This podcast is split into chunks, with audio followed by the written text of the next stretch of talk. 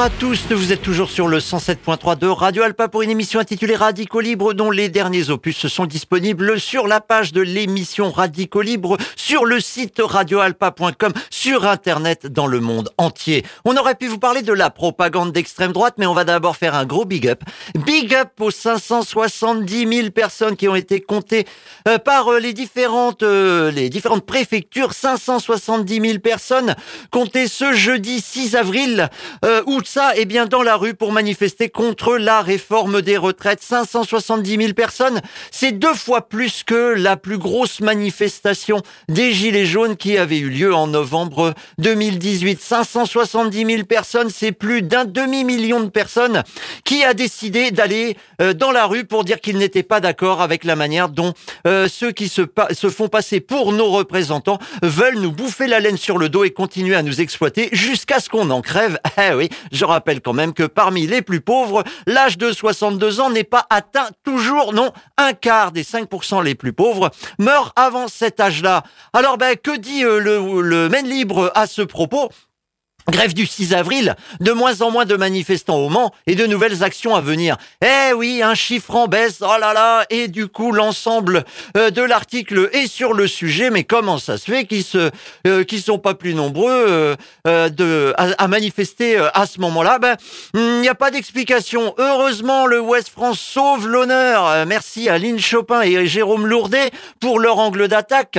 Grève du 6 avril au Mans, la mobilisation se réduit, la fiche de paix D'après la préfecture, je lis le chapeau, 4200 manifestants ont participé au défilé contre la réforme des retraites ce jeudi 6 avril au Mansart. Parmi les explications de cet essoufflement, euh, qui n'en est pas vraiment à 570 000 personnes, chiffre minoré forcément par les préfectures, non, c'est pas véritablement ce qu'on peut appeler un essoufflement. Mais bon, indépendamment de ça, je reprends. Parmi les explications de cet essoufflement, l'impact des journées de grève sur le salaire. Et oui, c'était la onzième. Et là, ils font témoigner des grévistes sur le sujet. Ils auraient pu aussi faire témoigner des grévistes sur le sujet que bah, euh, manifester, ça fait peur. Le Huffington Post, bon non, j'arrive pas à le prononcer, c'est pas grave. Le Huffington Post, c'est un journal dans lequel il y a eu un sondage cette semaine qui ne vaut que ce qu'il vaut, hein, sur 1016 personnes, où 53% des gens disent « Ouais, j'irais bien manifester, mais j'ai peur. » J'ai peur de qui? Eh bien, j'ai peur de l'extrême droite qui est présente parmi les forces de l'ordre. Et ouais, je rappelle quand même qu'ils sont euh, malheureusement largement majoritaires. C'est du moins ce que nous disent euh, des études qui ont été faites sur des échantillons assez réduits, mais lors des élections de 2017 et 2022. Alors justement, on aurait pu vous parler de la propagande d'extrême droite ah, bah, j'étais, j'étais en train de d'oublier de vous dire que jeudi 13 avril, il y avait une nouvelle, une nouvelle, un nouvel appel national à manifester et qu'en attendant, bah, il se passe des choses un petit peu partout. Tiens, par exemple, le samedi 8 avril, à La Baule, euh, à Deauville euh, et dans d'autres lieux, il y a des manifestations contre la réforme des retraites. Il y en a d'autres aussi qui se sont fait attraper le 6 avril parce que, bah, parce que, et eh bah, du coup, euh, n'oubliez pas que vous n'avez pas à passer en comparution immédiate et lors de la comparution immédiate, justement, vous pouvez dire que vous la refusez. Pourquoi? Eh bien pour pouvoir préparer votre défense.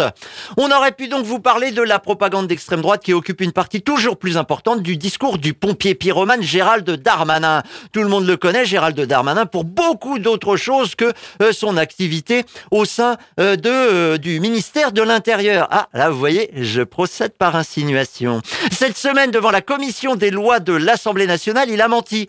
Ah là par contre, hein, c'est un fait avéré, il a menti à nouveau à propos de l'intervention des Bravem en moto, à propos de l'intervention des secours pour au moins l'un des manifestants grièvement blessés, et il est allé encore plus loin dans les pratiques très classiques de l'extrême droite, en pratiquant l'insinuation suivie de la menace voilée. Tout d'abord, à propos de l'attaque des arrêtés préfectoraux par la Ligue des droits de l'homme, euh, un des arrêtés préfectoraux qui avait été pris par euh, la préfecture des Deux-Sèvres, huit arrêtés en tout, pour essayer d'éviter bah, euh, l'arrivée d'un certain nombre de personnes, et puis pourquoi pas les arrêter en amont parce qu'elles avaient ceci sur elles ou autre chose. Des arrêtés préfectoraux dont deux ont été attaqués par la Ligue des droits de l'homme. Attention, éloignez les enfants, vous allez entendre Gérald Darmanin le 5 avril 2023 à l'Assemblée nationale devant la commission des lois. Je pense notamment aux arrêtés pris par Madame la préfète pour l'interdiction de transport euh, d'armes.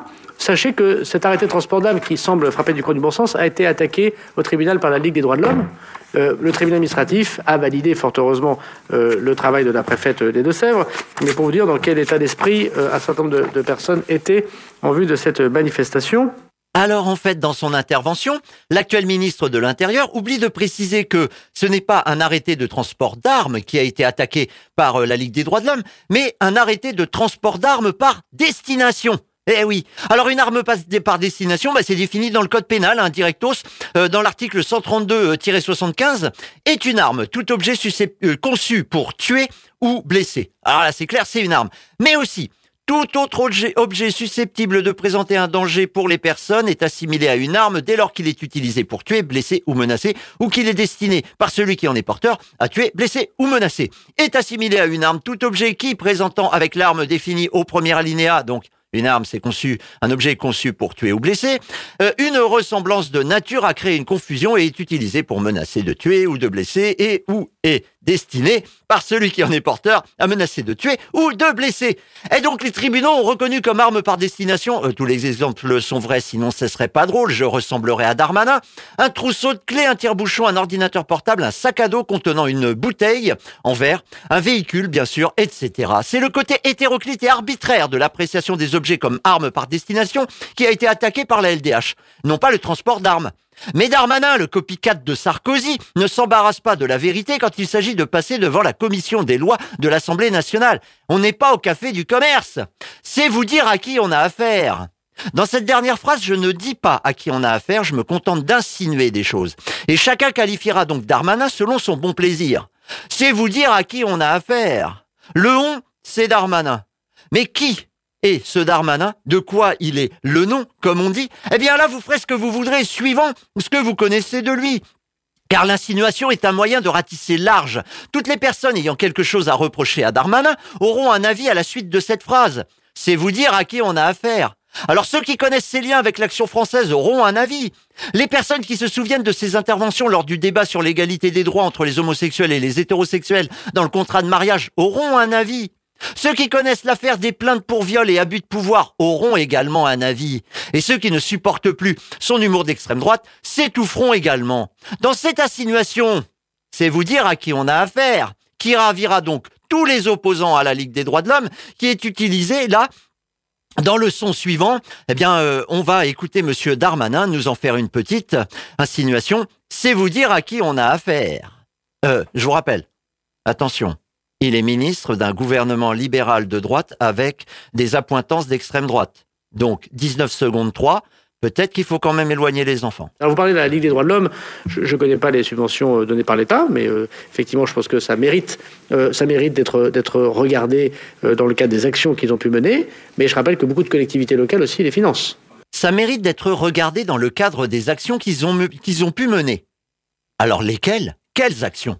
De fait, regardez comment se comporte la milice du capital que sont devenues les forces de maintien de l'ordre. Bon, bah là, par exemple, c'est pas une insinuation, hein. c'est un avis lié à des faits qui, pour moi, ont un certain sens. Je n'avance pas masqué en vous faisant croire que hmm, non, c'est la milice du capital que sont devenues les forces de l'ordre, qui sont regardées par la Ligue des droits de l'homme et qui, a priori, n'agissent pas comme ils devraient au sens du euh, Code de procédure pénale. Voilà donc ce qui est reproché à la LDH. Quelles actions eh bien faire le boulot de la LDH. En l'occurrence, mener les actions qui sont dans ses statuts, mener des actions qui forment sa raison d'être. À la suite de cette phrase d'insinuation et de menace, Darmanin donne des billes aux collectivités territoriales, qui doivent aussi regarder les subventions versées à la LDH. Par ce simple passage audio, on sent bien que l'idée de pouvoir du peuple, par le peuple et pour le peuple n'est pas la boussole du ministre. Non, l'accaparement de l'eau par une petite partie des agriculteurs coincés dans un modèle productiviste lui très bien, sans doute par arrivisme, comme son mentor, hein. On en a parlé tout à l'heure, un certain Nicolas Sarkozy. On sent bien que le clientélisme remplace l'intérêt général. Toute opposition doit donc être muselée, avec comme arme la subvention. Pas de moyens, donc pas d'écho, pas de presse, parce que ouais, il faut quand même du monde pour aller auprès de la presse et puis les inonder euh, de euh, différents communiqués. Donc pas d'existence. Darmanin et tous les adeptes de la com, avec lui, oublient que la population réfléchit, se coordonne et agit aussi en direct, sans avoir besoin d'être stipendié par l'État ou un truc plus petit comme une collectivité territoriale. Par exemple, les soulèvements de la terre, la défense collective sur Rennes n'ont pas sollicité de subventions, ou alors on m'aura menti, et réussissent quand même à agir sur des territoires, modifier des rapports de force et mobiliser des populations. Ah bah tiens, c'est peut-être pour ça que Darmanin veut les dissoudre. On aurait pu vous parler de la fin de la trêve hivernale qui s'est achevée le 1er avril et ce n'est jamais une blague. Chaque année, les locataires sans le sou, de plus en plus nombreux, peuvent être à nouveau expulsés le 1er avril. La loi Casbarian-Berger a été adoptée par l'Assemblée nationale le 4 avril. Cette loi, eh bien, elle participe à ce qu'on pourrait appeler la chasse aux pauvres. Car la chasse aux pauvres continue, oui, oui, une loi qui a été votée par les libéraux de Ensemble, c'est la majorité présidentielle, par la droite libérale des Républicains et par l'extrême droite libérale du RN. Encore un exemple, s'il en fallait, que pour la droite comme l'extrême droite, la défense de l'accumulation, et là ce sont des logements qui s'accumulent, hein. il y en a qu'en ont 3, 4, 5, je vais attendre que le marché remonte. Eh ben ça passera toujours avant les besoins de la population. Ben là par exemple c'est se loger. Si vous voulez en savoir plus, si vous voulez militer contre, se loger n'est pas un crime.org, dal.org, ouais n'hésitez pas, renseignez-vous, même autour de vous, il y a peut-être moyen euh, de euh, bah, mettre un petit coin euh, dans l'idéologie libérale qui est à l'œuvre, c'est-à-dire celle qui veut que c'est l'égoïsme qui prime. On aurait pu vous parler de la banalisation de l'extrême droite le lundi 27 mars de Bon Matin sur France Info. Si vous aviez écouté, vous auriez pu entendre cela. Un sondage paru dans le JDD hier indique qu'en cas de législative anticipée, c'est le RN qui, qui, profiterait de la situation en progressant de 7 points par rapport aux dernières élections. ça vous étonne? Non, je viens de le dire. C'est... Parfois, gouverner, c'est être impopulaire. Donc tant pis si cette réforme amène Marine Le Pen à l'Élysée dans 4 ans. Ça, je n'ai, Dites à chaque fois, ils ont perdu des élections. Il y a deux. C'est un risque à prendre, quoi. Non, mais c'est un risque nécessaire parce que sinon, l'alternative, c'est ne rien faire, ce qu'on a quand même beaucoup fait en France pendant très très longtemps, et ce qui amène une montagne de dettes. Vous savez, cette année, on va payer en intérêt plus que le budget de l'éducation nationale, parce que la dette, tant qu'il n'y a pas de taux d'intérêt. Oui, ça commence. Ouais. Alors, ben, qui est-ce que vous entendez C'est le président du Medef, hein, l'un des syndicats de patrons français qui s'exprime, Geoffroy Roux de Bézieux, responsable de fonds d'investissement après avoir été euh, directeur marketing chez L'Oréal et vendeur de téléphones mobiles. Autant vous dire quelqu'un qui était vraiment dans le progressisme. C'est lui donc qui s'exprime. Pour lui, l'impopularité qui amène l'extrême droite au pouvoir est un risque nécessaire. C'est un risque à prendre. Pourquoi Pourquoi Monsieur Geoffroy Roux de Bézieux, euh, responsable de fonds d'investissement, euh, président du MEDEF, euh, syndicat de patrons français, pense que c'est un risque à prendre ben Parce qu'il croit, oui oui, il a une croyance comme une mystique, hein, voilà, comme les gens qui ont la foi, surtout qu'on est, pour les auditeurs du direct, en plein week-end pascal, alors là, en termes de mystique, il y en a en veux-tu, en voilà, eh bien il croit, Geoffroy Roux de Bézieux, que les valeurs du libéralisme sont les meilleures. C'est donc par idéologie qu'il place la satisfaction de l'économie capitaliste, celle qui veut que plus, c'est toujours mieux, celle qui veut que la réussite de l'économie de l'accumulation est l'objectif de notre société. Sans doute parce que lui, Geoffroy Roux Bézieux profite largement de cette omniprésence du critère économique dans la prise de décision politique et dans la vie de tous les jours de tout un chacun. Bah, il y croit, euh, il en profite en tout cas, euh, comme ses parents avant lui, ses grands-parents avant lui, oui, puisque le Bézieux dont on parle est un pur produit de la reproduction sociale depuis des siècles.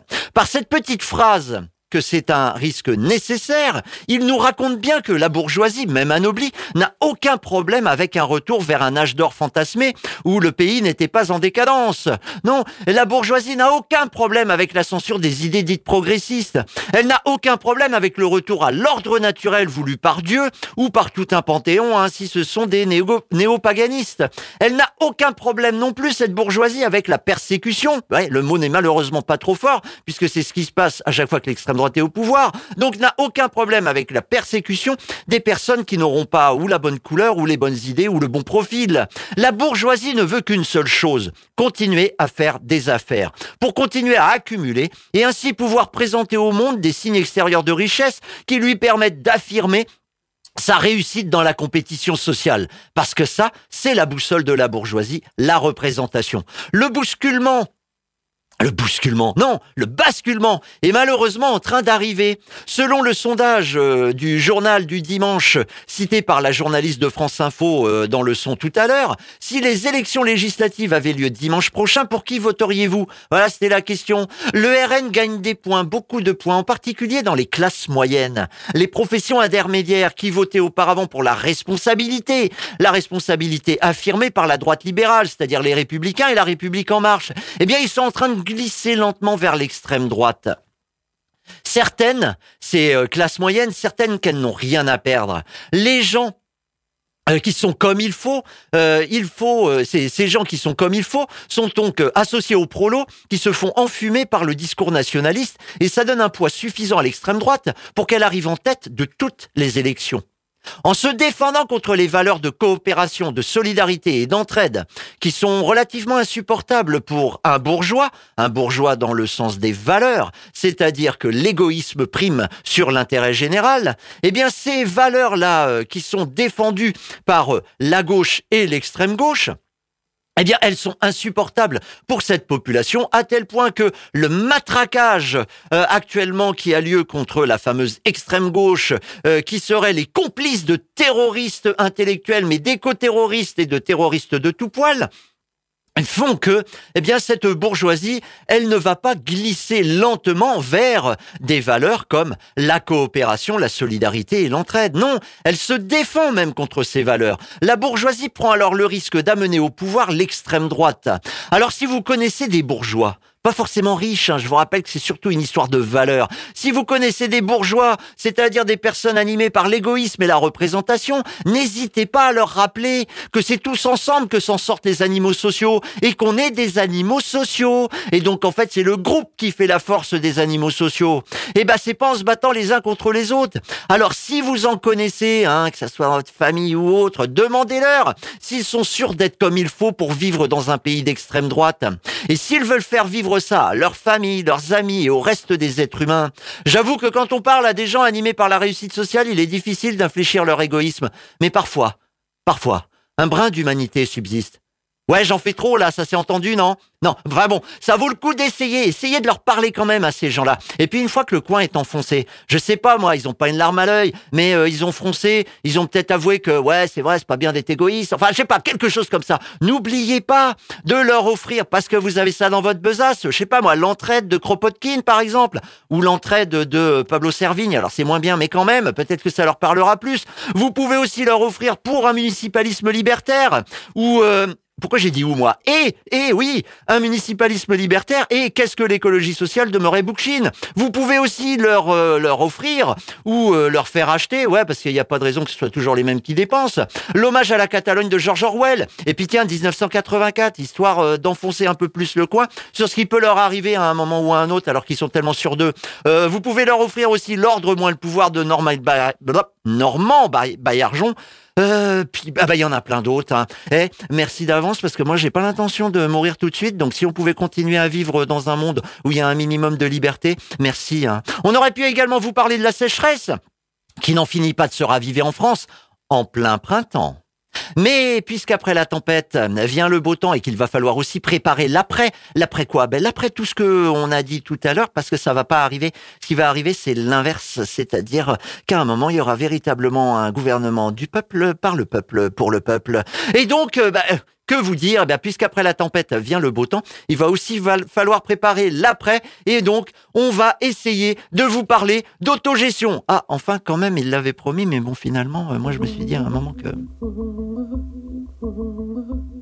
Bon bah alors on peut déjà vous dire que c'est parti, le centre social autogéré L'Allumette, bah ça existe. Hein. C'est dans le quartier de Pontlieu, 7 rue de la Marne. Euh, n'hésitez pas à vous y, à vous renseigner, allez les voir, euh, allez leur dire. Euh, il y a des réunions régulièrement, en l'occurrence le troisième mardi de chaque mois, il y a une assemblée générale. donc là, ça sera mardi. bah ouais, j'ai pas le calendrier sous les yeux. Ça sera le troisième mardi du mois de d'avril. donc souvenez-vous, à propos d'autogestion. Avant d'avoir été interrompu par un mouvement social d'ampleur, nous avions vu comment au 19e siècle un certain Proudhon euh, définissait l'autogestion comme l'organisation de l'économie par des individus conscients de leurs moyens et de leurs objectifs. Il disait justement, nous affirmons au contraire que le peuple, que la société, que la masse peut et doit se gouverner euh, lui-même, penser, agir, se lever et s'arrêter comme un homme, se manifester enfin dans son individualité physique, intellectuelle et morale, sans le recours de tous les truchements qui jadis furent des despotes qui maintenaient soit euh, des aristocrates qui, de temps à autre, ont été de prétendus délégués complaisants aux serviteurs de la foule et que nous nommons purement et simplement agitateurs du peuple, démagogues. La démocratie représentative était déjà déconsidérée chez les partisans de la démocratie. Ouais, tout court. pas représentatif. Donc après une période de reflux, l'idée autogestionnaire avait refleuri après la Seconde Guerre mondiale, en particulier dans l'économie. Et en France, un syndicat en particulier s'en était emparé. La CFDT, oui, je sais, ça fait drôle, à la lecture des tracts actuels euh, de la Confédération française démocratique du travail, de se dire qu'elle avait été à l'avant-garde de la démocratie dans les années 1960 en défendant l'idée autogestionnaire. Nous avions commencé à lire un texte de Cornelius Castoriadis et Daniel Motet.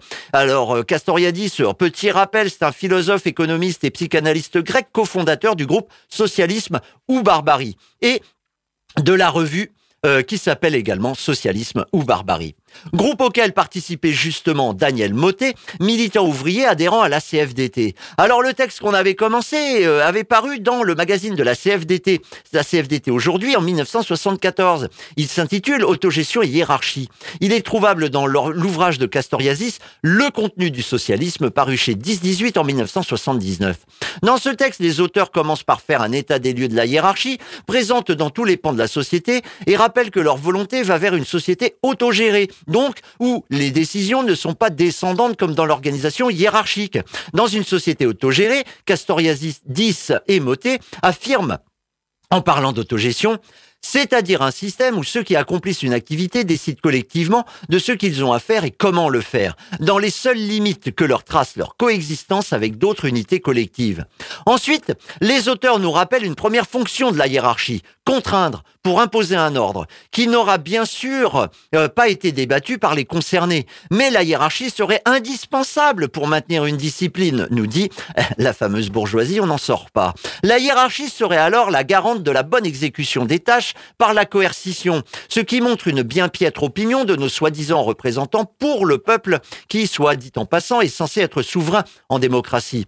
Deuxièmement, hiérarchie, la hiérarchie serait justifiée par le savoir et la compétence. Ce à quoi les auteurs répondent. Savoir et compétences sont par définition spécialisés et le deviennent davantage chaque jour. Sorti de son domaine spécial, le technicien ou le spécialiste n'est pas plus capable que n'importe qui d'autre de prendre une bonne décision. Même à l'intérieur de son domaine particulier du reste. Son point de vue est fatalement limité. D'un côté, il ignore les autres domaines qui sont nécessairement en interaction avec le sien, étant naturellement à les négliger. Ainsi, dans les entreprises comme dans les administrations actuelles, la question de la coordination horizontale des services de direction est un cauchemar perpétuel. On en est venu depuis longtemps à créer des spécialistes de la coordination pour coordonner les activités des spécialistes de la direction, qui s'avèrent ainsi incapables de se diriger eux-mêmes. D'un autre côté, et surtout, les spécialistes placés dans l'appareil de direction sont de ce fait même séparés du processus réel de production, de ce qui s'y passe, des conditions dans lesquelles les travailleurs doivent effectuer leur travail. La plupart du temps, les décisions prises par les bureaux après de savants calculs parfaites sur le papier s'avèrent inapplicables telles quelles, car elles n'ont pas tenu suffisamment compte des conditions réelles dans lesquelles elles auront à être appliquées. Or, ces conditions réelles, par définition, seule la collectivité des travailleurs les connaît. Tout le monde sait que de ce fait, que ce fait est, dans les entreprises contemporaines, une source de conflits perpétuels et un gaspillage immense. Par contre, Savoir et compétences peuvent être rationnellement utilisés si ceux qui les possèdent sont replongés dans la collectivité des producteurs. S'ils deviennent l'une des composantes des décisions que cette collectivité aura à prendre. L'autogestion exige la coopération entre ceux qui possèdent un savoir et une compétence particulière et ceux qui assument le travail productif au sens strict. Elle est totalement incompatible avec une séparation de ces deux catégories. Ce n'est que si une telle coopération s'instaure, que ce savoir et cette compétence pourront être pleinement utilisés. Tandis qu'aujourd'hui, ils ne sont utilisés que pour une petite partie, puisque ceux qui les possèdent sont confinés à des tâches limitées, étroitement circonscrites par la division du travail à l'intérieur de l'appareil de direction. Surtout, seule cette coopération peut assurer que savoir et compétences seront mis effectivement au service de la collectivité et non pas de fins particulières. Une telle coopération pourrait-elle se dérouler sans que des conflits surgissent entre les spécialistes, entre guillemets, et les autres travailleurs? Si un spécialiste affirme à savoir que son savoir spécialisé, que tel métal euh, parce qu'il possède telle propriété, le plus indiqué pour tel outil ou telle pièce, on ne voit pas pourquoi et à partir de quoi cela pourrait soulever des objections gratuites de la part des ouvriers. Même dans ce cas, du reste, une décision rationnelle exige que les ouvriers n'y soient pas étrangers.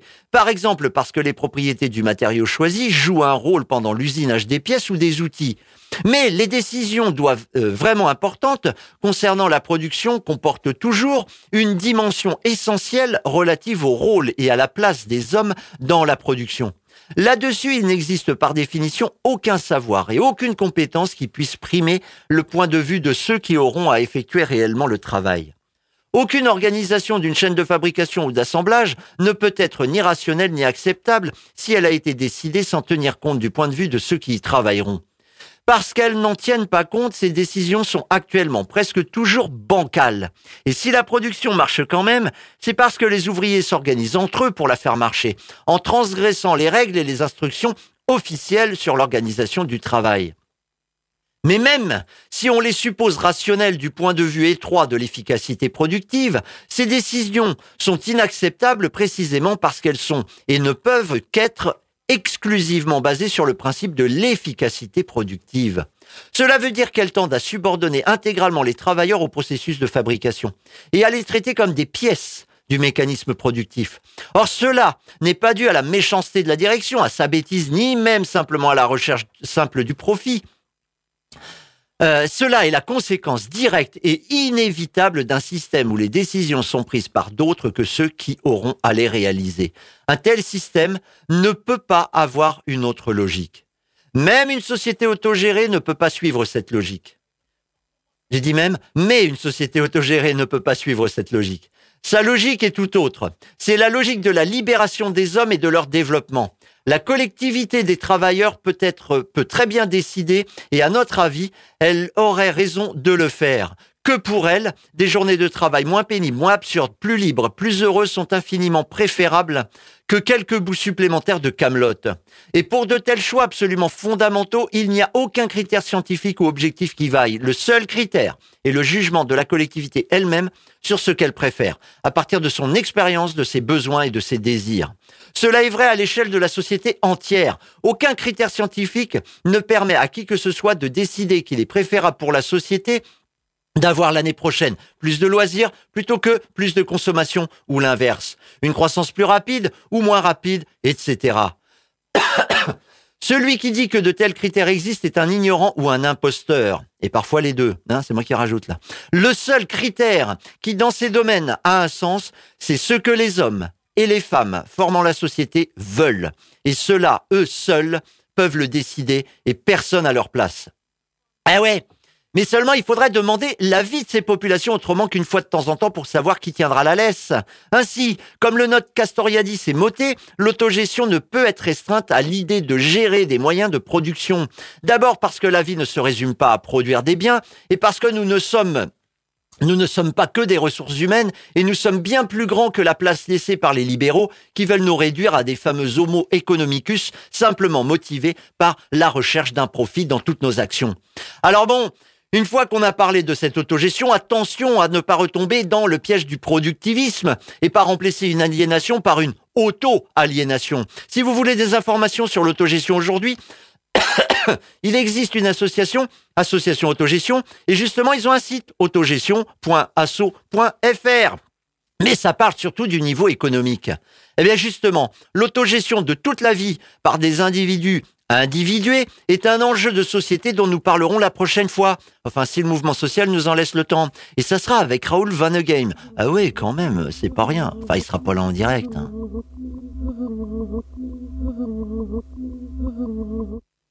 On va se quitter et avant de vous quitter, ben, de vous dire au revoir, et ben, tout simplement, euh, allez voir sur euh,